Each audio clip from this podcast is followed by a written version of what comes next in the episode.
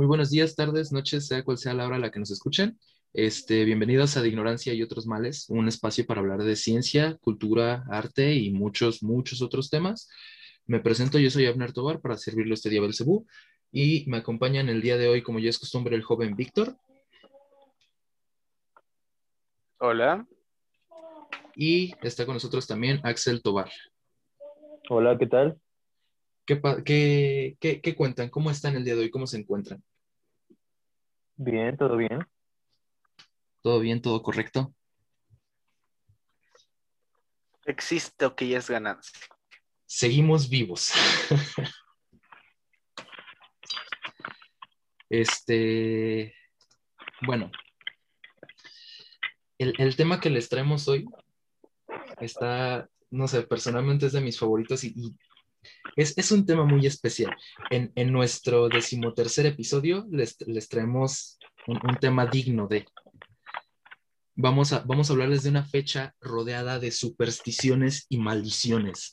Un número marcado por la malicia, la mala suerte, la traición y básicamente todo lo malo que a un clérigo del siglo XIV se le pudo haber ocurrido. Se trata de una fecha llena de desgracia, de malos augurios, un día que trajo a nosotros los, los, los males habidos y por haber, un día de luto internacional. Así es, vamos a hablar del cumpleaños de Andrés la que te dejó tu ex? No, esa no. Además, eso ya lo superé. Hmm. Este, bueno, ya, ya hablando en serio, este, hoy vamos a hablar de la fecha favorita de Jason Voorhees y eh, dato curioso, el día en que llegaron al mundo las gemelas Olsen y Fidel Castro. No lo sabía hasta que investigué sobre esto, pero sí, ellos eh, nacieron en un viernes 13. Justamente es, es, les vamos a hablar del... No del... vale si no es en octubre. Creo que no fue en agosto y otra en diciembre, no me acuerdo, pero ah, es, es, viernes 13 igual, ya sabes que les vale madres el mes, güey. Pero a ver, el, el, esta fecha es, muy conocida porque se, está muy ligada justamente a esta cuestión de, del mal, de la mala suerte, muchas supersticiones alrededor, ¿no? Algunos, algunos ejemplos de esto justamente son, por ejemplo, en particular del número 13, está eh, la cuestión de que en la Biblia, no estoy muy seguro si en la cristiana o en la católica, porque me confundo mucho ese pedo, cada uno tiene su propia Biblia, pero en la Biblia, en el libro del Apocalipsis, el decimotercer capítulo, eh, se supone que es donde aparece, ¿no? O es el que le corresponde al anticristo y a la bestia, ¿no? Eh, por ejemplo, también en el, en el Kabbalah o Kabbalah, perdón, en el Kabbalah o Kabbalah, eh, es que, que es justamente como una especie de disciplina esotérica que partió del judaísmo, hablan de 13 espíritus malignos. Este, por ejemplo, también en eh, el... Igual en la pintura de la última cena se puede ver en ese cuadro 13 personas. También es, es otra de los de las supersticiones, ¿no? Que, que rodean a, esta, a este número, porque se, se, dice, se supone que eran 13 los invitados, ¿no? Que eran los 12 apóstoles. Hay un, hay, un, hay un capítulo en el Comero de los Simpson que con una ecuación que saca de no sé dónde y con los 13, con el número 13 saca la ecuación de según cuándo se va a dar el juicio final, ¿no? Cabrón, no he visto ese capítulo.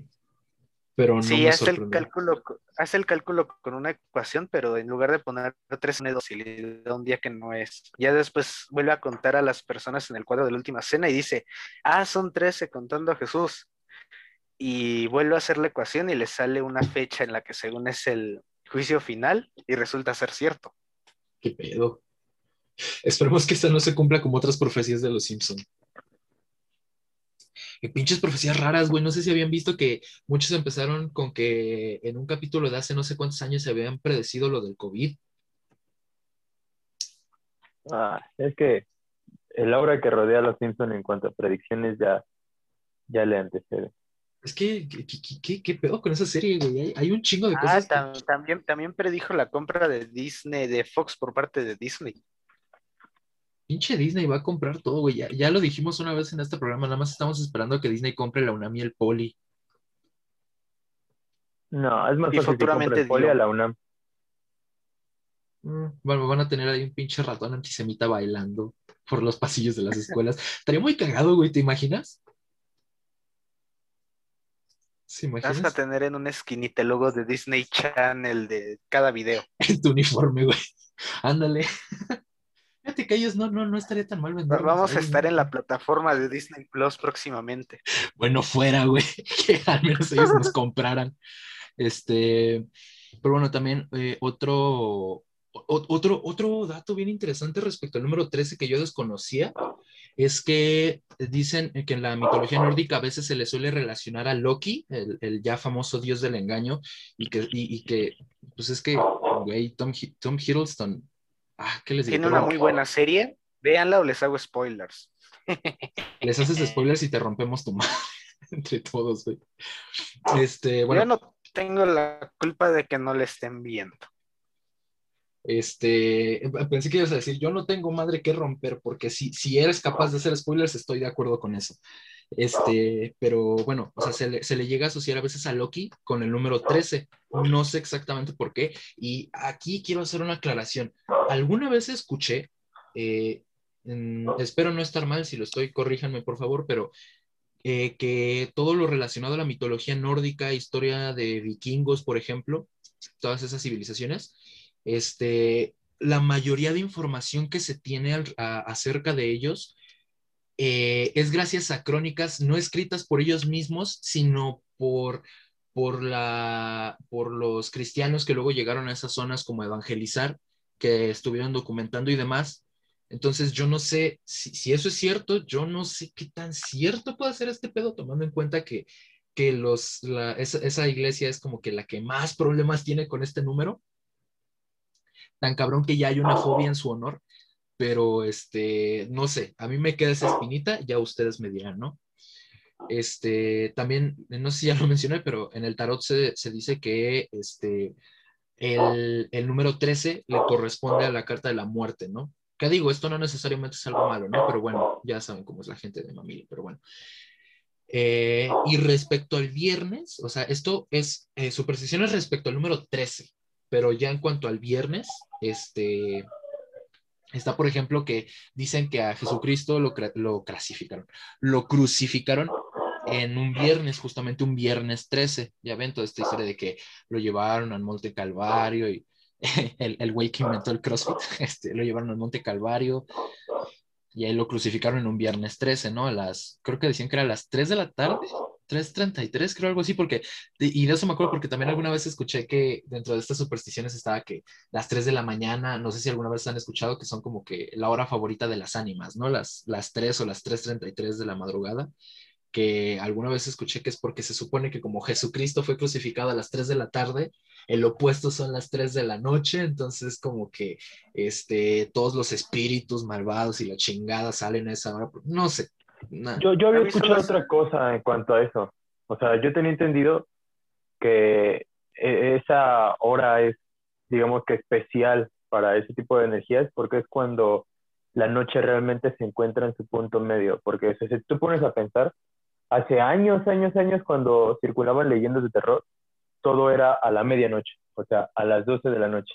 Sí, Sin embargo, ya después, o sea, si lo piensas un poco, cuando eh, se empieza a usar esta, este, este horario de las 3 de la mañana y dicen que es porque es cuando la noche, noche está en su punto medio. O sea, a las 12 de la noche, apenas la noche tiene unas horas empezadas. O sea, tiene unas horas que se metió el sol y que ya hay completa oscuridad en la calle o que ya todo es penumbra. Entonces, las 3 de la mañana se supone que es como ese periodo que dura la noche, ese periodo de tiempo, como las punto 3 de la alto, mañana ¿no?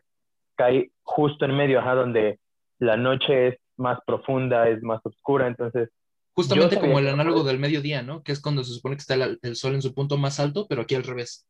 exactamente. Ah, fíjate, esa no la conocía.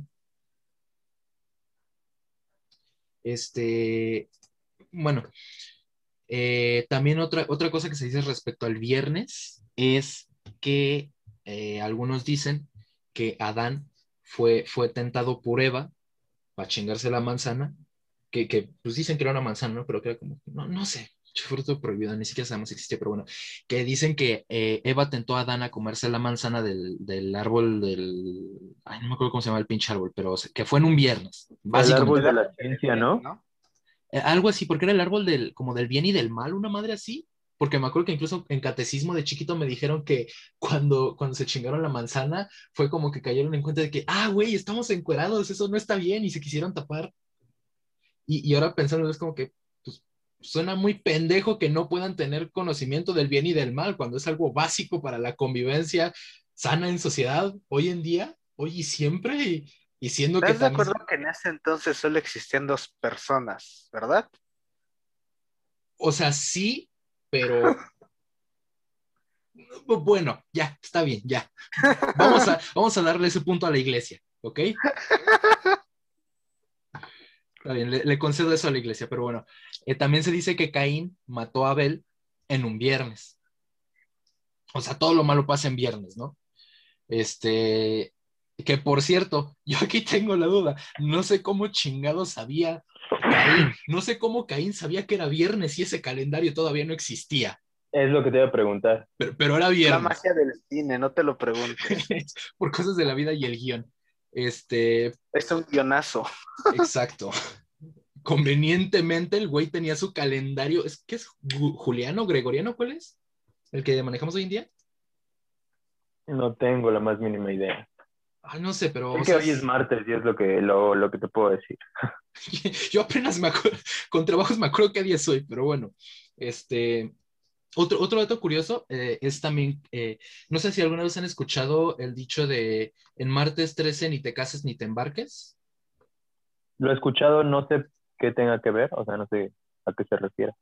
Bueno, pues resulta que el, como saben, el viernes 13 no es la única fecha eh, como rodeada de superstición, ¿no? También está el martes, pero aquí está curioso el origen. Resulta que esto tiene origen en la civilización romana en particular el martes, no el martes 13, el martes. ¿Por qué? Porque se, eh, digamos que era, eh, era considerado como un mal día, por ejemplo, para casarte o para ritos de esa naturaleza, por el dios al que estaba asociado el día, por el dios al que, le daba nombre al día, el dios romano. Exactamente. ¿Análogo de quién de los romanos? De Zeus. Pendejo. es, Júpiter, del contrario de Zeus es Júpiter. Exacto. Me confundí. El dios Martes, si no mal recuerdo, de Aries, ¿no? Porque es el dios de la guerra. Ares. Dije Aries, ¿verdad? Sí. Pendejo. Es Ares, dios de la guerra. el dios Aries, güey. El dios más sanguinario que existió. Exacto, entonces era como que, ¿cómo te vas a casar en un día dedicado a un dios tan violento y tan, no sé, eso hizo, iba a terminar. Bueno, si eras de Esparta, podría ser de buena suerte. Ares se supone que fue mucho tiempo rey de esa región. Pues quién sabe, pero digamos no que... No estoy tan seguro. si te, yo creo que si te casabas en un martes con el dios que tenías asociado ese día, iba a ser un matrimonio muy parecido a los que abundan aquí en Latinoamérica, ¿no? de esos típicos... violencia intrafamiliar. Exacto, de esos típicos padres que convierten un six de cerveza en una o dos horas de violencia familiar. O que pierde la América y es lo mismo. También, bien bonito el asunto. Ya ven aquí nuestro, nuestro México mágico, nuestro México de Este, pero justamente ya, ya después de, eh, con esta mezcla entre la cultura romana y el cristianismo, fue como que el martes de mal augurio se juntó con el 13 de mal augurio y ¡pum! Martes 13 pero pues está más chido el viernes. ¿Y por qué? Justamente ahorita les voy a contar una de las historias, a diferencia de todas las anteriores reales, este, que da origen a esta, a esta superstición, ¿no? Y que, que, refuerza esta superstición del viernes 13 como un día de desgracia, de, de mal y, y, y, nada más para llevar la contraria como en todo lo que hago. Las cosas buenas que me han pasado generalmente me pasan en viernes 13. Para, para ti es de buena suerte. De hecho, es, curioso. ¿Eres, ¿Eres supersticioso? Va a decir no, porque me da mala suerte. no, no, no, a ver, espérame. Víctor, ¿eres supersticioso? Depende, no, no creo en todo, pero sí, no soy del todo eh, de no creer. Mm, curioso. Simplemente han sido coincidencias eh, extrañas. De la vida. Ajá. Algo, algo chistoso es que eh, mm, alguna vez creo que me pareció leer, pero no estoy seguro que, que el viernes 13 sí podía ser considerado buena suerte en algunas, en algunas culturas, ¿no? No estoy seguro, pero tampoco me parecería extraño. Y es que en realidad si tú te vas a preguntar otras regiones del mundo, otras culturas, el número puede cambiar. Por ejemplo, en Italia, me parece que es el 17, el que es de mala suerte, creo que viernes 17, porque en números romanos eh, se escribe, este, es X, V, I, I, y eso puede ser una, un anagrama de la palabra vici, que significa viví, es decir, viví del verbo ya morí. Entonces, Y en, en Japón, por el parecido que tiene la escritura en kanji del número 4 con la- el kanji de la muerte, es, es considerado el cuar- el 4 de mala suerte. Exacto. Y de hecho, justo por eso, este, fue que idearon otra pronunciación, por acá la tengo, creo que es Yao, algo así. Sí, no, John. John. Otra forma de pronunciar el ¿El número. John John? No, pendejo, ese yo no. este, Otro John. Otro, otro John. Es este, el número cuatro. Sí, es John. John Travolta? Otro John. Este, antes de que lo digas, tampoco es Lennon. Johnny Bravo? pendejo. No, este, bueno, idearon esa pronunciación justamente para evitar usar la de la del she por la muerte. Este, pero sí, en realidad, y yo creo que si, si preguntaras a otras tantas culturas que hay en el mundo, prácticamente ninguna fecha, ningún día del calendario se libraría de ser considerado de mal augurio, ¿no? Pero, ah, ya ven, pinche gente supersticiosa, ¿no? Yo, yo por eso no soy supersticioso, para, porque si no me daría mala suerte. Pero bueno, a ver.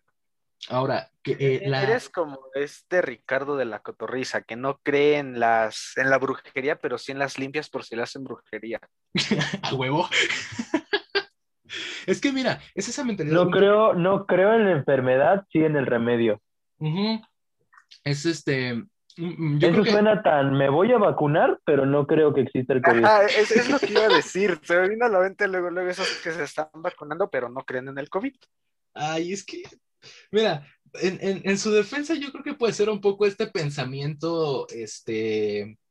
Como lo que era Pascal, ¿no? El que decía que era. eh, que eh, creía en Dios por, por conveniencia, porque si, si, si no cree en él y, y no existe, pues no hay pedo.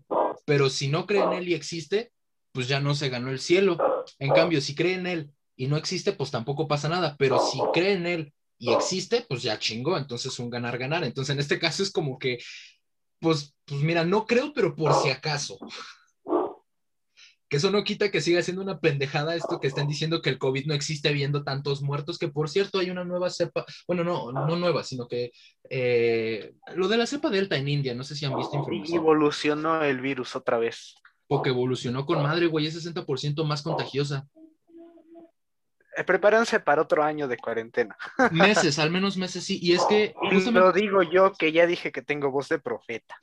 Justamente el, el- hace unos días, creo que ayer, estaba viendo un video donde hablaban de la cepa delta, estaban diciendo que era 60% más este, contagiosa y se estaba asociando a gangrena, pero, pero, este, porque se supone que facilitaba la formación de coágulos y eso creo que tapaba las venas, moría el tejido. El punto es, eh, creo que de- decían que expertos estuvieron anal- analizando la cepa y este y aparentemente no, no tenía, digamos que mm, no, no aumentaba o al menos no de forma significativa la tasa de mortalidad, este, aunque sí era, sí facilitaba que fuera un caso más grave, o sea, facilitaba que que el caso fuera grave, este, pero esto de que, por ejemplo, de la gangrena y que, y que fuera más mortal en India, eh, lo estaban atribuyendo a una combinación de factores, ¿no? Eh, algo así como lo del hongo negro que se juntó con el, con el COVID, este, y, y entre esos factores estaba pues el colapso del sistema de salud en India, ¿no? Y por ejemplo también te decían que eh, están mencionando que las vacunas, la, lo que es la Pfizer, BioNTech y la um, Sputnik 5, eh, después de la primera dosis tenía una protección como del 30% contra la, contra la cepa delta y eh, tras la segunda dosis estaba alrededor del 70-80%, creo que la Pfizer tenía un poco más con 88% que la, que la Sputnik, espero no estar errando el dato, Este, pero pues de cualquier forma las dos vacunas pasaban el porcentaje del 50% que pedía la OMS mínimo para considerarla como efectiva. Pero igual, de todas formas, cuídense, usen cubrebocas y, y dejen de andarse con mamadas de que no existe el COVID, por favor. Porque luego les va a dar un familiar suyo y créanme que no lo quieren ver sufrir con un respirador conectado en el hospital. Así que cuídense. Y si van a salir, pues mínimo usen cubrebocas. Regresando al tema. Mínimo, o sea, deberían. Pues sí, güey, pero es que cuánto pendejo no te pues, encuentras. Pues mira, que he he tenido oportunidad de ir al centro en estos días y por lo menos el 50% de la gente que va ya no usa cubrebocas. Y el regresar al semáforo amarillo no les importó. Exacto. Pues ves, la pendeja esta de Simbad está con que duro y dale con el semáforo verde, pero creo que es la Secretaría de Salud, la Secretaría de Salud la que está insistiendo con que no, que ya es amarillo. No sé. Se supone que a partir de ayer, ¿no? Empezó otra vez el semáforo amarillo. Se supone nunca estuvimos en semáforo verde, solamente querían que saliéramos por. Oficialmente sí, pero sabemos que en la realidad, pues, pues será diferente el asunto. Era la magia de las votaciones. Exacto, casualmente, ¿no? Era Reg- otro guionazo. Ándale, por cosas de la vida y el guion. Eh, regresando al tema, este, una historia que, que reforzó esta superstición del viernes 13 tiene que ver este, con, la, con la orden de los templarios, ¿no? Pero a ver, ¿qué, ¿qué pasó ese día? Ese fatídico día, ¿qué fue lo que sucedió? Vamos a poner primero un poquito de contexto. Prendamos la máquina del tiempo y viajemos a la Edad Media, ¿ok? más o menos en la década de los 1110, a finales, eh, era fundada por el Papa Urbano II la Orden de los Pobres Compañeros de Cristo y el Templo de Salomón, que seguramente de pobres no tenían nada los cabrones, porque tenían dinero para dar y repartir, ¿no? Pero bueno, Esa es la Es- iglesia, obviamente hay dinero. exacto. También, como comúnmente se les conocía, la Orden de los Caballeros Templarios, no la de Michoacán. Ese es otro pedo. Eh, De básicamente... esos no vamos a hablar por por respeto y por exacto. Este, básicamente, este era un grupo de güeyes que el Papa mandó a romper madres para recuperar, entre comillas, la tierra santa de Jerusalén, ¿no? La- lo que fueron las famosas cruzadas. Finalmente, la orden fue aprobada oficialmente por la Iglesia Católica en el año de 1129. Esta orden se mantuvo en operaciones como una de las mayores milicias cristianas más poderosas y, ese poder no hizo más que crecer creció y creció junto con el número de integrantes de esta orden. Ahora, vamos a trasladarnos al año de 1307. El Papa Clemente V quería impulsar otra cruzada para reconquistar la Tierra Santa de Palestina. En paralelo, muy en su pedo, en Francia, Felipe IV empezó a difamar a la orden a través de varios rumores, eh, varios rumores en su contra, entre los que se encontraban la sodomía, que para quien no sepa, básicamente es que le den por atrás a alguien. O sea, alguien que le dan por atrás es un sodomita. Entonces los acusaron de sodomía. Los acusaron de sacrilegio contra la Santa Cruz. Los acusaron de herejía. Herejía, no orgía, ¿eh? Que bueno, yo creo que la segunda también va ligada a lo, del, a lo de la sodomía, pero herejía. Y de adoración a ídolos paganos.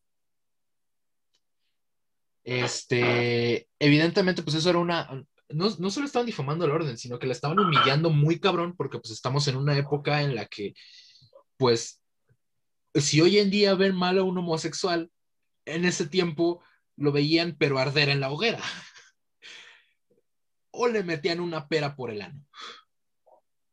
Qué bonitos tiempos.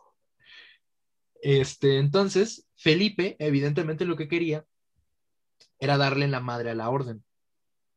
Pero Clemente le dijo que no, eh, que, que se chingara, porque pues todavía necesitaba de sus servicios para que fueran a hacer su desvergue en Palestina, ¿no? Pero los caballeros cayeron un poco de la gracia del Papa cuando rechazaron la propuesta del proyecto Rex Bellator o Rey Guerrero, que se supone pretendía unificar a, a, a todos estos cuerpos militares religiosos, a todas estas órdenes, las quería unificar bajo un mismo mando para recuperar, para reconquistar la Tierra Santa, ¿no? El gran maestre de la orden, Jacques de Molay, accedió a, a, la idea de otra cruzada por parte del Papa Clemente y en este mismo año, en 1307, Clemente y Jax emprendieron una exitosa marca de salsas, aderezos y vegetales enlatados. Chiste pendejo, perdón. Este. Es que, güey, en cuanto vi los nombres dije, queda bien, verga. Coincidió perfecto, pero ya, ya hablando en serio, este Jax, eh, Jax de Molay, el gran maestro, viajó a Francia para reunir hombres para la cruzada. Pero en su estancia en Francia, durante su viaje, escuchó todos estos rumores en contra de su orden que estaba promoviendo el rey Felipe IV, cosa que obviamente lo hizo imputar. Entonces, Jax va con Clemente a decirle, eh, güey, este pendejo anda difamándonos y diciendo madre mía de nosotros, dile que ya le baje de huevos o le vamos a romper su madre. Este, así, palabras más, palabras menos. Palabras más, palabras menos. Es un parafraseo. Exacto. Clemente le dijo que Simón y le mandó una carta a Felipe para someter a, un juicio eh, dichas, dichas calumnias y ver si eran ciertas o no, ¿no? O sea, darle chance, a ver, pues, güey, darles chance de defenderse, a ver si es cierto este pedo o no. Entonces, eh, a Felipe, esta carta le chupó atómicamente un huevo y el güey armó su plan. Le mandó, le mandó un WhatsApp, lo que era WhatsApp en ese tiempo. ¿Una paloma? Una, le mandó, ándale. En, todo, caso sería un tweet, ¿no? Porque Twitter es el de la palomita, el del pajarito. Ajá.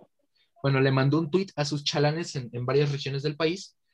Eh, eh, y eran cartas que no debían abrirse sino hasta un día antes de que se fuera a ejecutar este plan, ¿no? Esta misión. Justamente el 12 de octubre de 1307.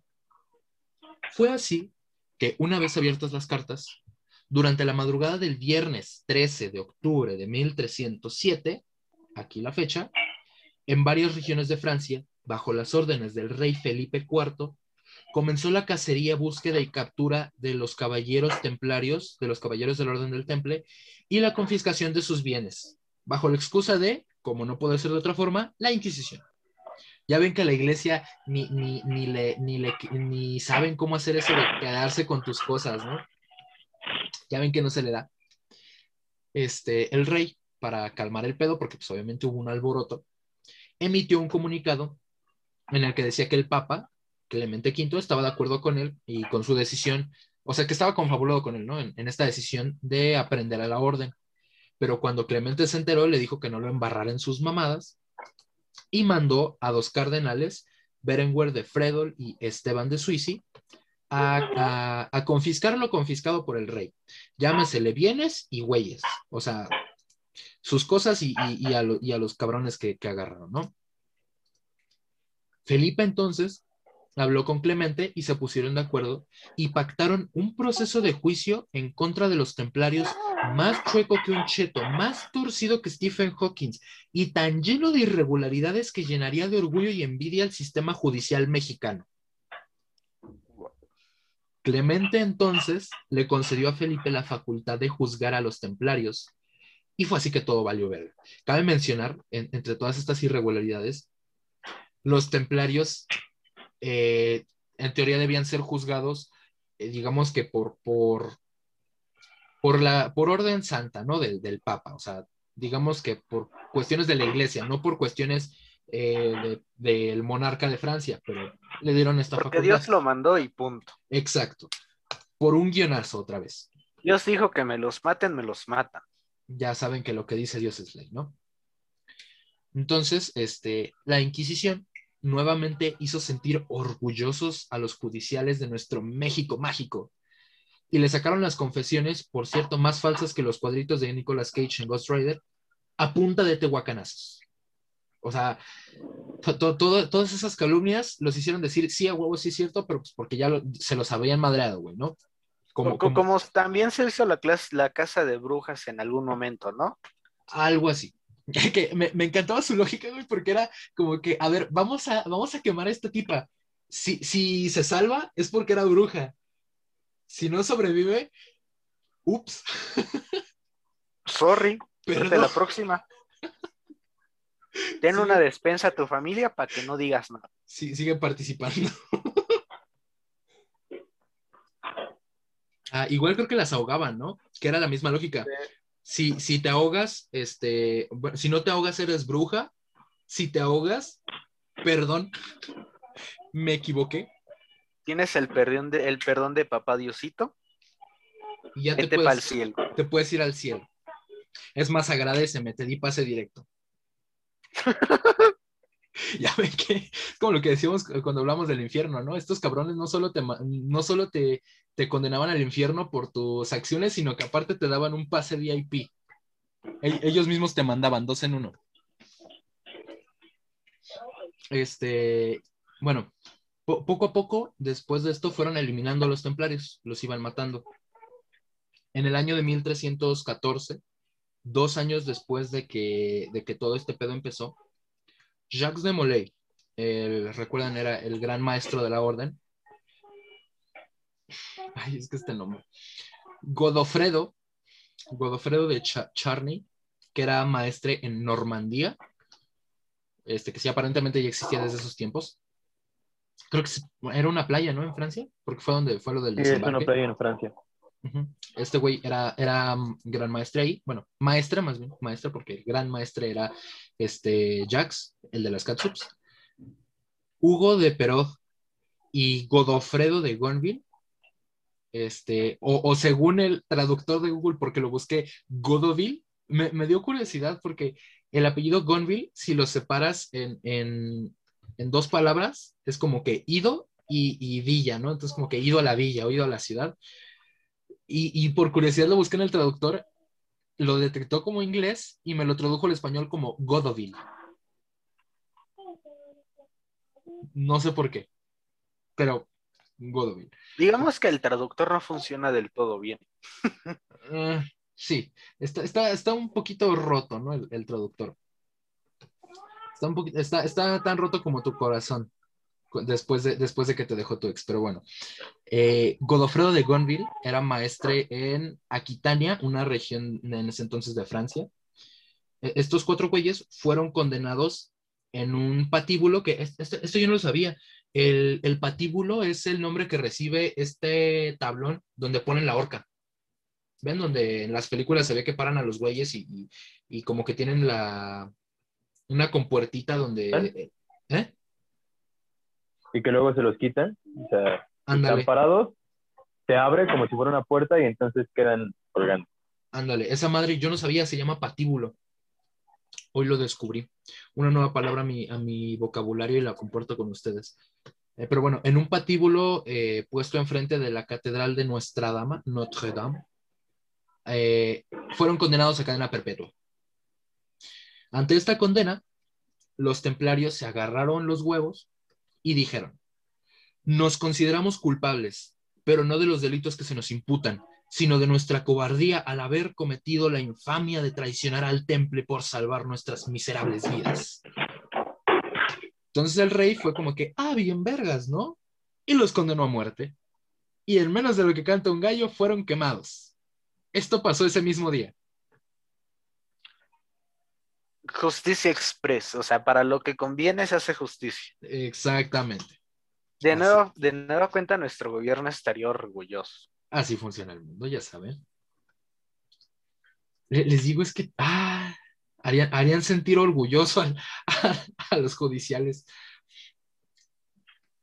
Es que lo que pasa es que en A nuestro ver, país. recapitula. Desde un principio, ¿por qué quedamos que les querían dar casa a los templarios?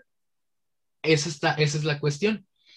Resulta que la, excusa fue la Inquisición, ¿no? Pero, y, que se les condenaba por esos crímenes de sodomía, sacrilegio contra la cruz, pero hay algunas teorías. Una de ellas, y, que es la más, eh, creo que es como de las más probables o de las más cercanas a la realidad, fue que, como ya les había mencionado, el poder de los templarios estuvo creciendo durante casi dos siglos que estuvieron activos, fue creciendo, se hizo una orden muy poderosa en, en Europa, en- o sea, eran, eran unos chingones, ¿no? Tenían poder económico, político. Entonces, se dice que en la región, bueno, en, Francia, ellos eran eh, los mayores benefactores de la corona, prestamistas, le- les debían dinero, pues, había pedos económicos de por medio. Entonces, ¿cuál fue la solución del monarca? Me chingo a mis deudores. No, a mis acreedores, ¿no? ¿Sí es acreedores? En este momento Imagina si Electra aplicara lo mismo. No mames, los de Coppel, cabrón. No, pero en todo caso sería más bien nosotros matar a los de Coppel, porque, porque pues si Coppel mata a los que les deben dinero, pues qué pendejos. En bueno, este de, caso, cier- de cierta forma se aplica porque, pues, ¿cuántas veces no se han saqueado los Electras, güey? sí es cierto, güey. ¿Cuándo, cuándo fue cuando empezó todo lo de los saqueos, güey? Desde el gobierno de nuestro Tlatón y Peña. Sí, pero porque hubo un detonante, güey. Hubo un evento importante aquí en el país que fue donde empezaron a... a- No, no, fue no, cuando empezó todo lo de que, que aumentó lo de los guachicoleros y el gasolinazo Sí, creo que- creo sí. Sí, creo que fue, tenía que ver con el guachicol. Me acordé. No sé si vieron, este, de, de tantos memes que salieron, uno que decía, este, les presentamos una lista de los guachicoleros más ardientes. Ay, qué hermoso es el humor negro. Lástima que la gente se ofenda. Ah, negros quedaron, pero los guachicoleros, güey, ya no sé si por el petróleo o por las quemaduras, pero... O también había uno, creo que decía, este, la pobreza me hizo guachicolero y el ducto me hizo Ghost Rider, una mamada así. El de, no, no, que sabías picarle al ducto, mamón. Pero sí creo que fue en ese entonces cuando empezó, eh, empezaron lo de los saqueos. Porque me acuerdo que incluso en las noticias y todo empezaba a salir, veías a la gente rompiendo vidrios, llevándose pantallas, refrigeradores, lavadoras, ¿Estás de acuerdo que si te robas una pantalla durante un saqueo, es muy posible que no sirva? ¿Que se rompa en ese trayecto? No lo había pensado. Entre todo el barullo de gente, sí es cierto. No, no sale rentable, güey. Mm, No, obviamente, ¿no? A menos que, no sé, ¿qué tal que llevas troca, güey?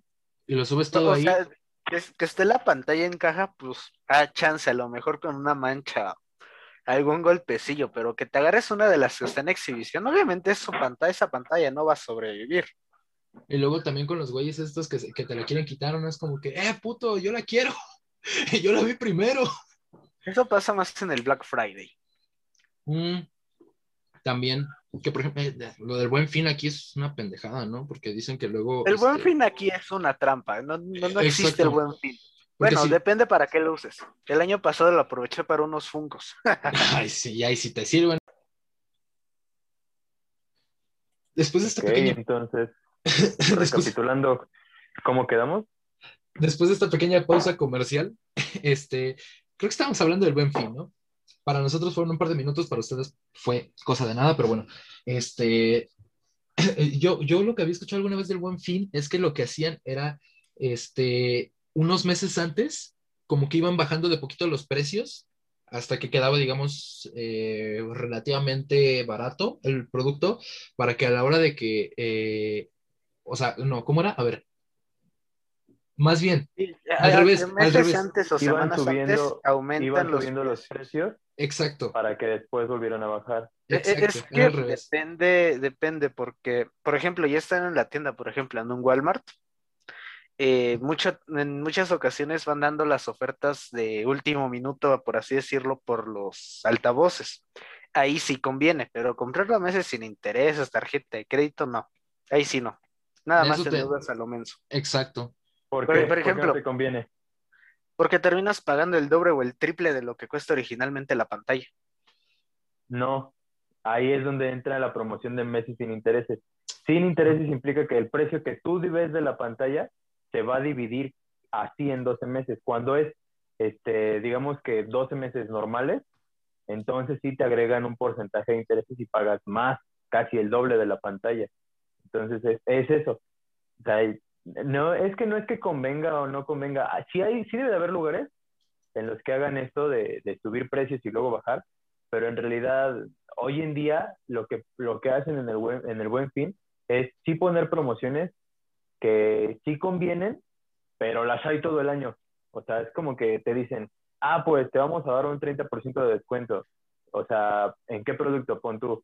En, no sé, en ropa. Ah, bueno, pues ese 30% de descuento que te están dando en buen fin es el mismo 30% de descuento que hay cuando sacan toda la mercancía rebajada o el mismo 30% de descuento que hay días antes del Día de las Madres, del Día del Padre, o sea, son promociones recicladas. O sea, no es que, no es que suban los precios y luego los vuelvan a bajar. Sencillamente reciclan las promociones que tienen todo el año y meten así como que las más llamativas. Eso sí no cierto, cierto. Bueno, Yo- eh, para mi público consumidor, pues aquí mi compañero, mi amigo Abner sabrá que me encantan los Funcos y ese tipo de coleccionables. Vayan a Suburbia. Todo el año hay 20, 25% de descuento. Y dices que por internet te sale hasta más barato, ¿no? En la página. Ahorita sí, pero a mí me ha tocado ir a tienda que por mi corazoncito consumidor me lo dicta. Llego a la tienda, ah, tienen el 20 y ya aprovecho para comprar hasta dos figuras de, de golpe porque me alcanza. Güey, me No las compres con el 20. No las compres, mira. No sé si, no sé si debería decir esto, yo trabajo en un suburbia. él hay mejores ventas, promociones que hay mejores promociones que con el 20. Lo más recurrente, por ejemplo, ahorita hay un 3x4. O sea, compras tres, la cuarta te la regalan. O está, ¿qué otra promoción? En línea tienen el 25 3 de por 2.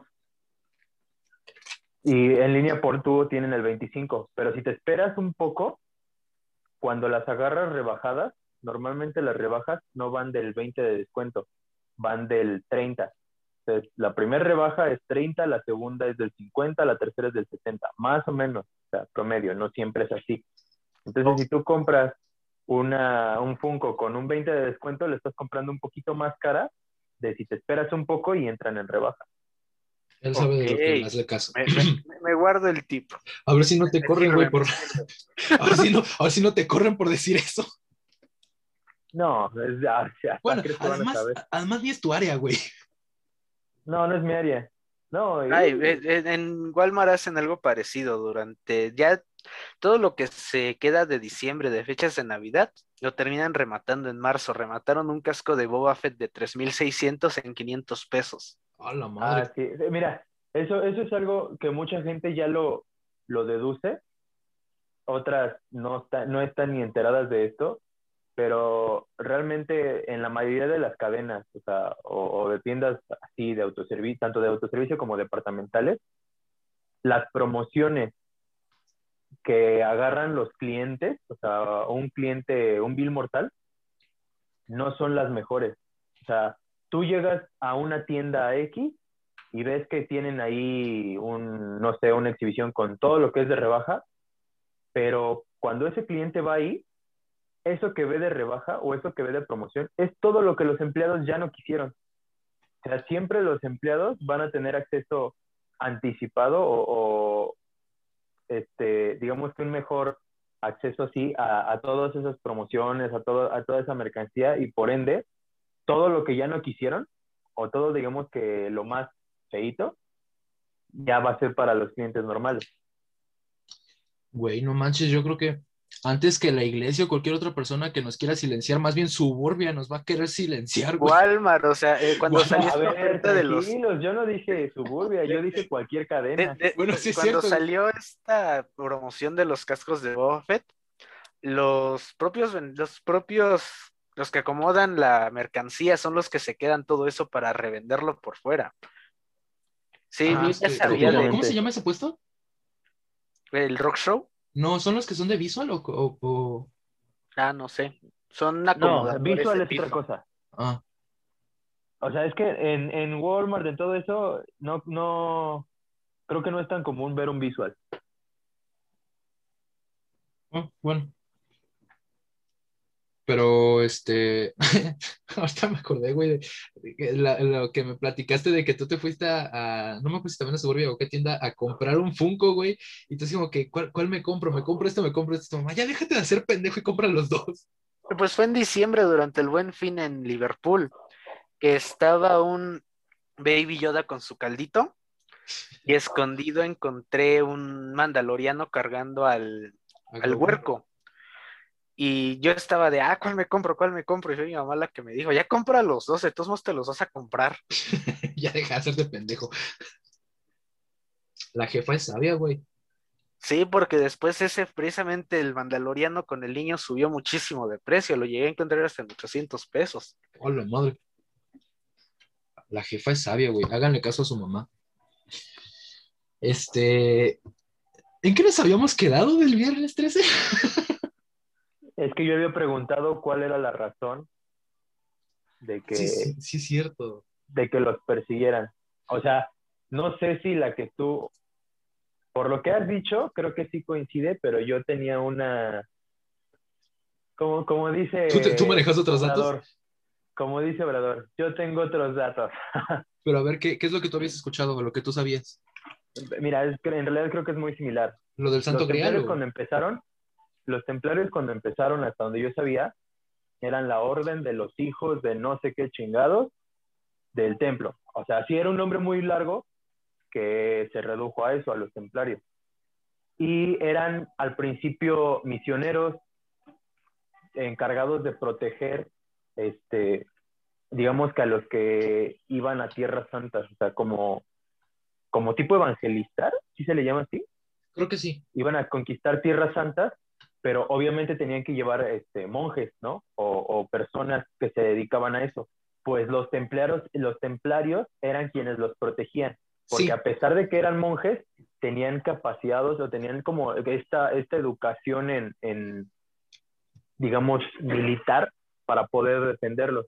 es que, Obviamente de ahí en adelante se les encomendaron muchas más tareas. O sea, se- digamos que se, dadas sus capacidades, se les empezaron a encomendar, este, no sé, casas de objetos, eh, eh, de personas, digamos que importantes, de conquista de Tierra Santa, que era cuando se tenía el pleito entre musulmanes y la religión que es este, católica, creo, cristiana. católica. Ajá. bueno, sí, es correcto. Pero dado todo eso, los templarios empezaron, para empezar, esos güeyes, digamos que una de sus grandes características era que tenían que saber guardar secretos. No sé si eh, en ellos aplique también, pero eran de este tipo de, de órdenes en las que es como que te llevas el secreto a la tumba, así te torturen, tú no vas a hablar. Entonces sí tenían como, no sé, un, un régimen, un, una, unos esquemas muy, muy drásticos y aparte de eso empezaron a juntar como mucha, muchos tesoros, o sea, Mucha riqueza. mucha riqueza, pero porque ellos también una de las cosas que hacían era funcionar como un banco, o sea, los bancos de hoy en día hacen lo mismo que ellos. Entonces, hasta donde yo tenía entendido, ¿Qué, llamarte un duro y dale para que pagues tus deudas o No, o sea, el prestarte, pero Ajá. cobrarte con intereses. Porque, pues velo fríamente, una persona, un prestamista, ¿de dónde, ¿de dónde gana? O sea, ¿de dónde viene su ganancia? Pues en los intereses que te cobra. Y ellos hacían algo similar. Entonces, Felipe se llama este rey, Sí, Felipe IV, ¿no? sí, Que si no mal recuerdo le decían el hermoso. creo que sí. ¿eh? Este, entonces, hasta donde yo tengo entendido, este Felipe IV les había pedido prestado ya mucho dinero. O sea, ya le debía mucho a los templarios, obviamente por los intereses, pero este güey no tenía planeado pagarles. Entonces le picó eh, las costillas al... ¿Era papa? ¿Cómo se llamaba? Sí? ¿Cómo Clemente, ¿no? mamá? Clemente Clemente. V, sí. para, para torcerlos. Entonces, de que ellos ya habían eh, juntado, aparte de riquezas, como mucho poder, ya tenían una gran comunidad, o sea, ya tenían muchísimos miembros, ya eran fuertes, ya tenían poder incluso, no sé si se podría decir sobre la iglesia, pero sí, ella, sí eran ya muy relevantes por los miembros que tenían, por la información que tenían, o sea, Por el todo. dinero. Entonces, por el dinero fue matar dos pájaros de un solo tiro. O sea, el hecho de que Felipe no quisiera pagar todo lo que debía y que querían como quitarle, como desprestigiarlos, quitarles todo ese poder. Y entonces, primero les dieron casa, o sea, primero fue atraparlos. Y luego de atraparlos, Sus bienes. eh, sí, ahora, pero era hacerlos, ¿cómo se dice? Sí, desprestigiarlos. O sea, primero era nada más atraparlos, ¿no? Y darles casa. Pero ya después no era matarlos, sino que ellos quedaran mal enfrente de, de toda la comunidad cristiana o católica. Entonces era obligarlos a confesar crímenes que no cometieron Como la sodomía. como la sodomía, como, bueno, es que la herejía sí lo hacían. Eh, entonces, eh, los- les imputaron muchos crímenes que no eran ciertos, nada más para poder tener una justificación de por qué para darles casa. para darles matar y le sí, justamente. De hecho es lo que te decía, o sea, eran pedos económicos, porque ellos le, le habían prestado un chingo de dinero a la corona francesa. Y sí, ya vi, sí es cierto, no me acordaba. El rey Felipe IV es al que le decían el hermoso. Yo creo un poquito como al futbolista este, ¿no? El hermoso Peralta, que es un- eh, como pedos sarcásticos. No. Es que no, no sé si lo ubican a este güey. Es creo que Peralta, ¿no? El hermoso Peralta, pues, está bien culero. Eh, Lo mismo con este rey. Pero bueno, este, justamente fue eso. Eh, es lo que se presume como una de las, de las teorías más, más este, factibles. Yo creo, yo creo que sí fue en realidad eso, porque sí, efectivamente, los templarios consiguieron un chingo de poder, tenían muchísimo dinero. Entonces, Felipe dijo, ah, no, yo, o sea, no, en mis planes no está pagar, pues me los chingo. Y sí, básicamente fue así como sucedió.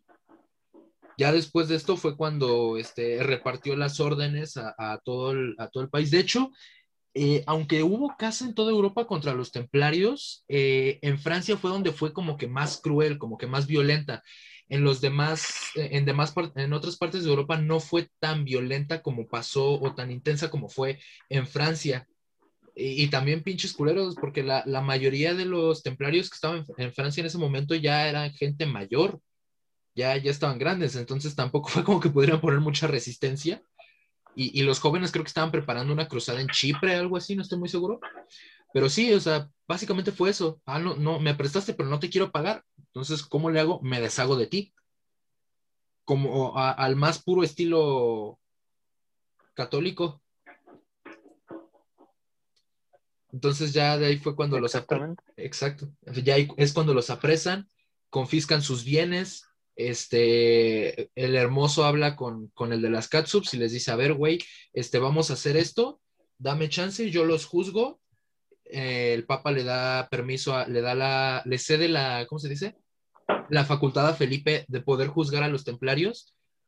Y pues es, ya llegamos pues al final de esta historia, ¿no? Les, primero los, los condenan a cadena perpetua y ya después de esto es cuando ellos dicen, ah, sí, este, somos culpables, pero no de lo que ustedes nos dicen, somos culpables de haber traicionado nuestro honor, nuestra, eh, ¿cómo, cómo, cómo les había dicho?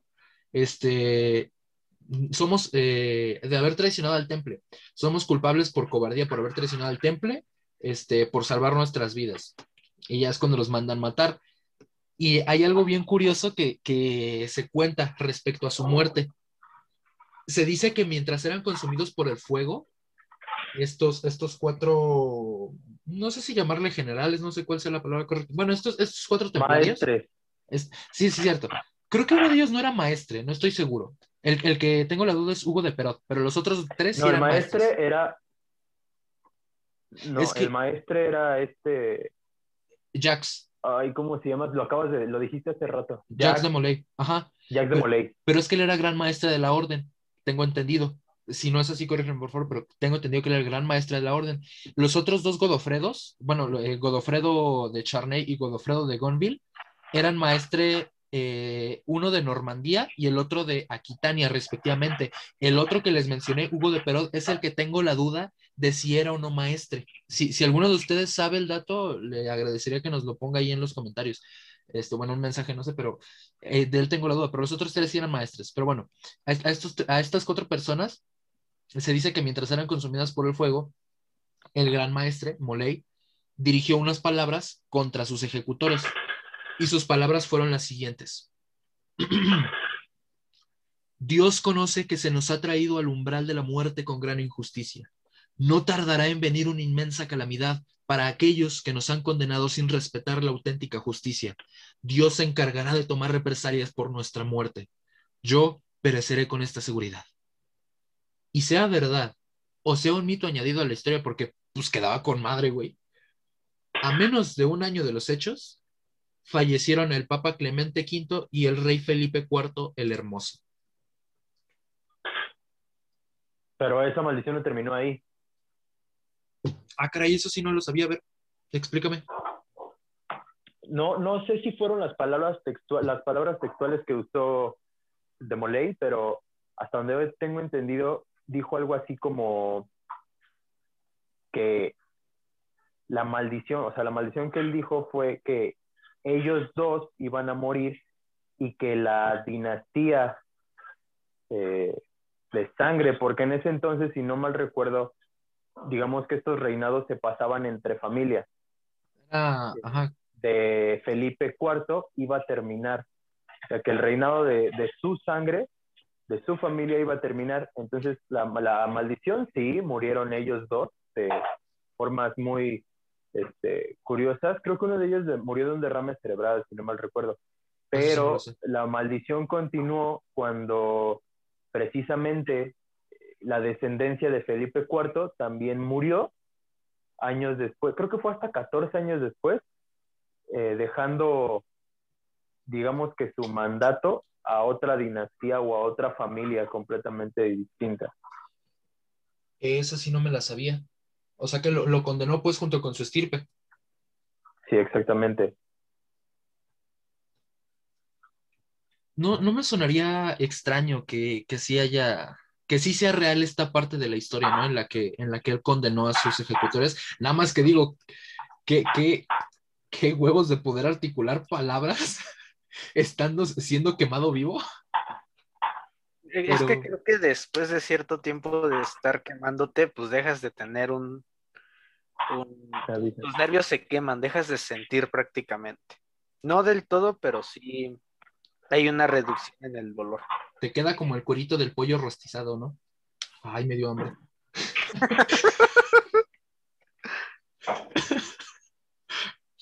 Ah, se, me antojó un pozole de Tlaxcalteca. Y creo que decían, ¿no? Que se supone que los, los aztecas comían pozole de humano, de, no sé si específicamente de Tlaxcalteca, pero sí de humano. muy El pozole estaba hecho con carne humana. Sí, por eso, pero a lo que voy es que creo que decían, ¿no? Que lo hacían porque se supone que al comerse a la persona podían absorber su fuerza. Eso no lo sabía. Creo. No me sorprendería pues tener puede ser una de las puede ser una de las del, significado que le daban a eso. Es, es posible. Pero pues, ¿cómo, ¿cómo, se iban a chingar un pozo de Tlaxcalteca si Tlaxcala no existe? Ay, pobre Tlaxcala. Eh, también. Digo, siendo justos, pinches aztecas se pasaban de lanza, güey. Pero Tlaxcala sigue sin existir. Dime, ¿qué tiene Tlaxcala que pueda presumirle al mundo? ¿Sus primeras escaleras eléctricas?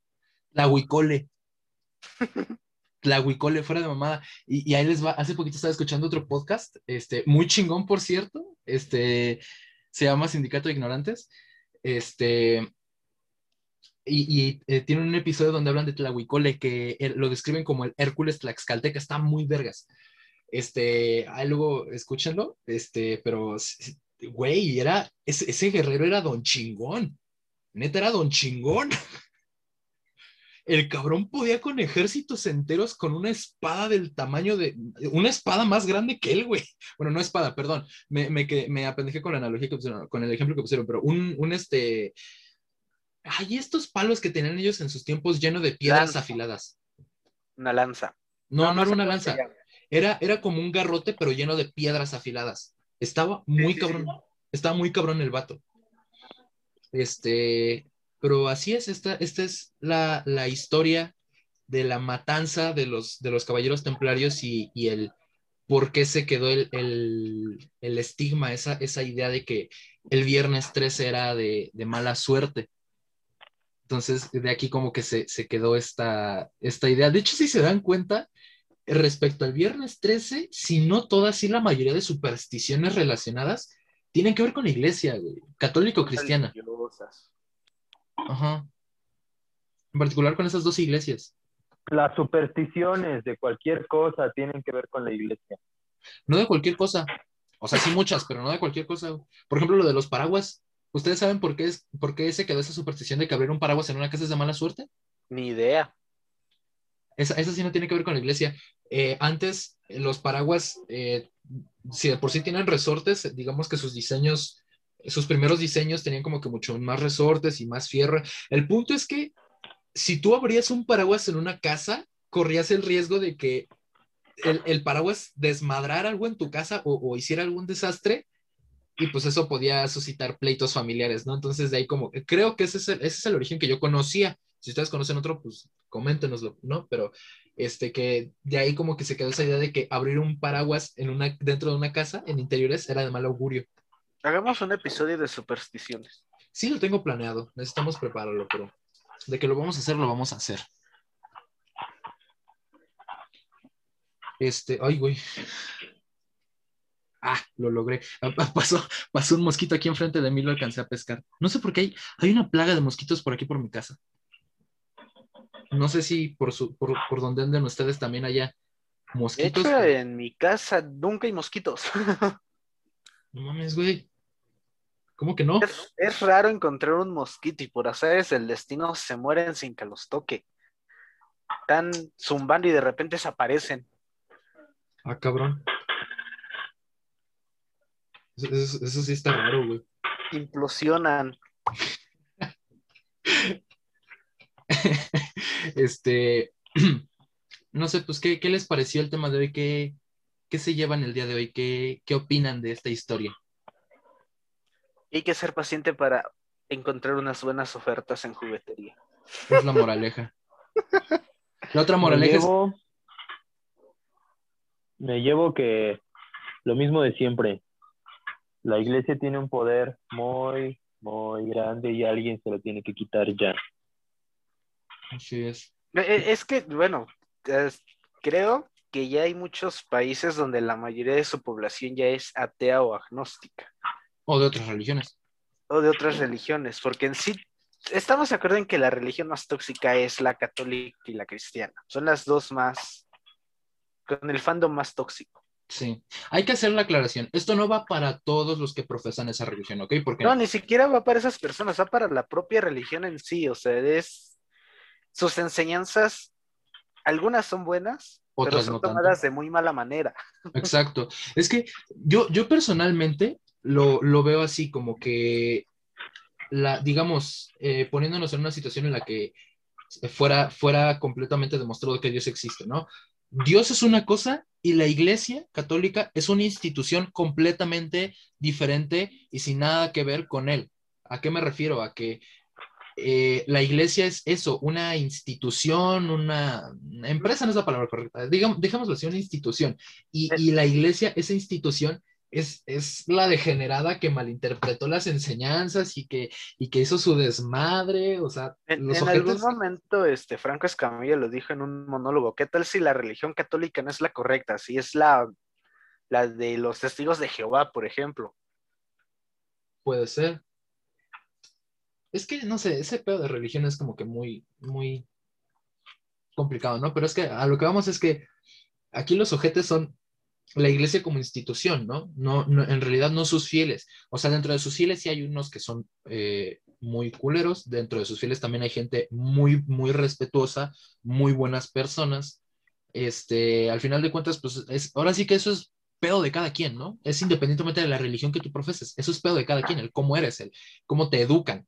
O sea, sí, evidentemente la religión va a tener cierta influencia sobre tus principios, sea mucho, sea poca, pero a lo que quiero llegar es que esto no va para las personas que profesan esta religión, sino la iglesia como una institución de control y con demasiado poder y llena de culeros.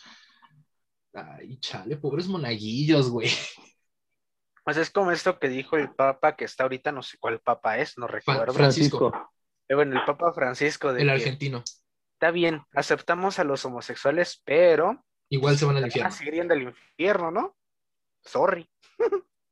Ah, nada más que culero, güey. Que por cierto, eh, no, sé, eh, no sé si han visto la película de los dos papas, yo no la he visto completa, pero es que en esa película, justamente del Papa Francisco, escuché un chiste que me encantó, güey. ¿Ustedes ¿Cuál? saben, cómo, ¿Ustedes saben cómo se suicida un argentino? ¿Cómo? ¿Cómo? Se sube a su ego y se tira desde ahí. Te lo creo, los argentinos tienen un ego muy crecido. Basta con escuchar lo que dijo su presidente hace poco. ¿Qué dijo? ¿El, el pendejo de Macri o quién?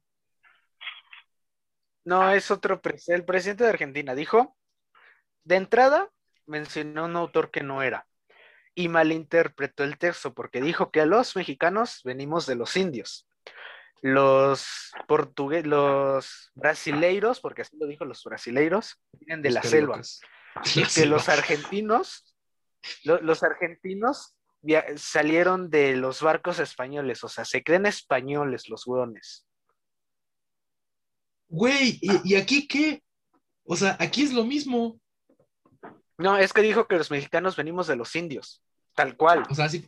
No, y además pendejo, güey, porque ni siquiera somos indios, indios los de la India. Exacto. Porque se supone que, que, se, que se nos llamó No. No, los de la India se les dice hindús. Bueno, o, sea, bueno, o sea, sí es cierto, pero es que a No. lo que voy es que se- tú es el que O profesa sea, la técnicamente, hasta donde yo tenía entendido, técnicamente es correcto que se nos diga indio. es que yo tenía entendido, igual si no corríganme, pero yo tenía entendido que se nos llamó así eh, por esto de que Hernán Cortés en su momento pensó que estaba llegando a la India, que todavía no sabía que había descubierto otro continente, ¿no? Eso es lo que yo tenía entendido. Igual ando cagando.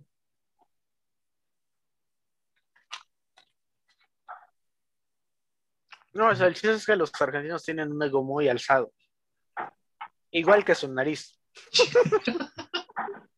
Este, ah, bueno, evidentemente esto no va para todos, ¿no? O sea, igual hay, hay, hay gente buena, hay gente mala, en todo, todos los países, en todas las religiones. Por cierto, ahorita que dijiste de nariz, me acordé de mi profesora de física y de química de, de la secundaria.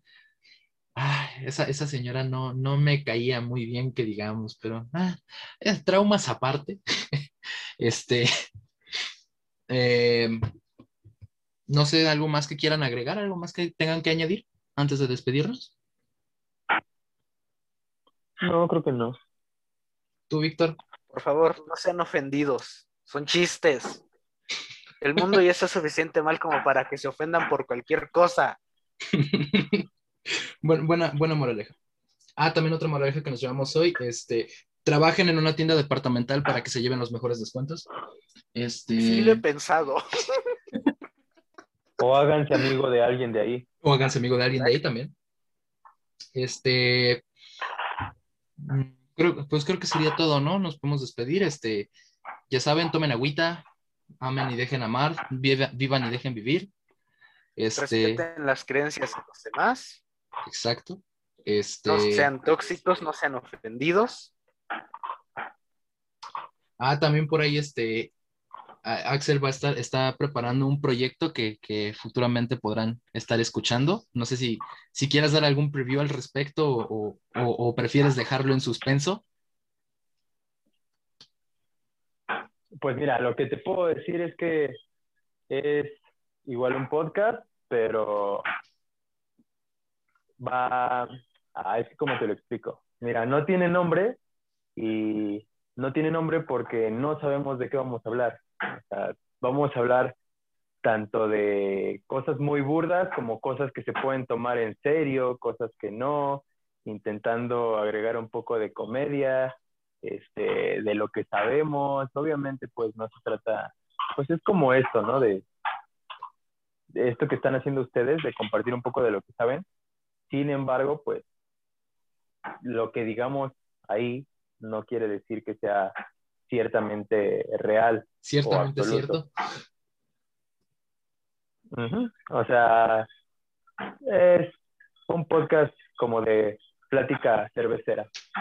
Pláticas cerveceras. Eso, eso, eso suena bien, eso me agrada. Y, y- y ya esperamos pronto, en cuanto ya, eh, en cuanto, en cuanto sea posible, tenerlos aquí con nosotros de visita, si gustan, si quieren.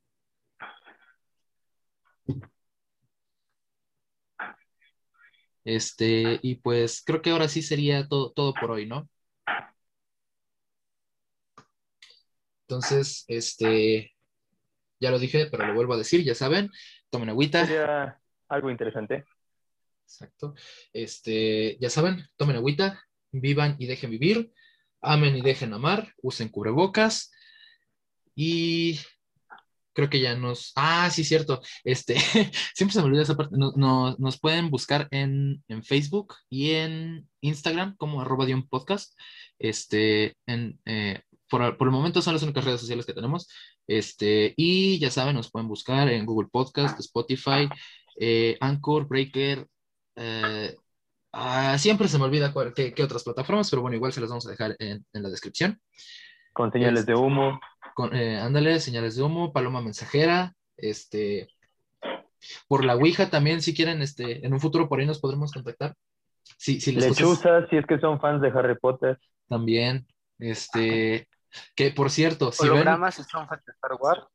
Si son este, si, si, un, un- nada más así de rápido, si, ven una lechuza, no la maten, por favor, no es una bruja, dejen de matar lechuzas, chingada madre.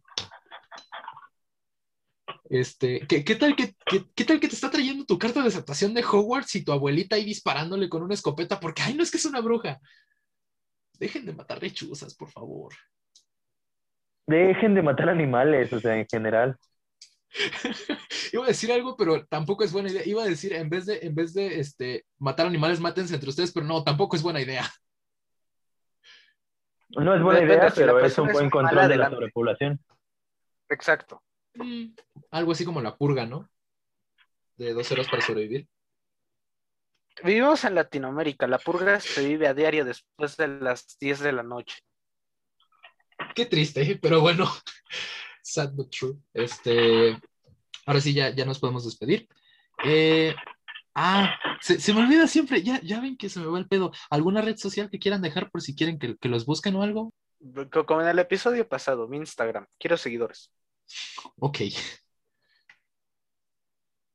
Bueno, nos despedimos. Este, ya saben, todos somos ignorantes y el conocimiento se construye en conjunto. Nos vemos. Chao.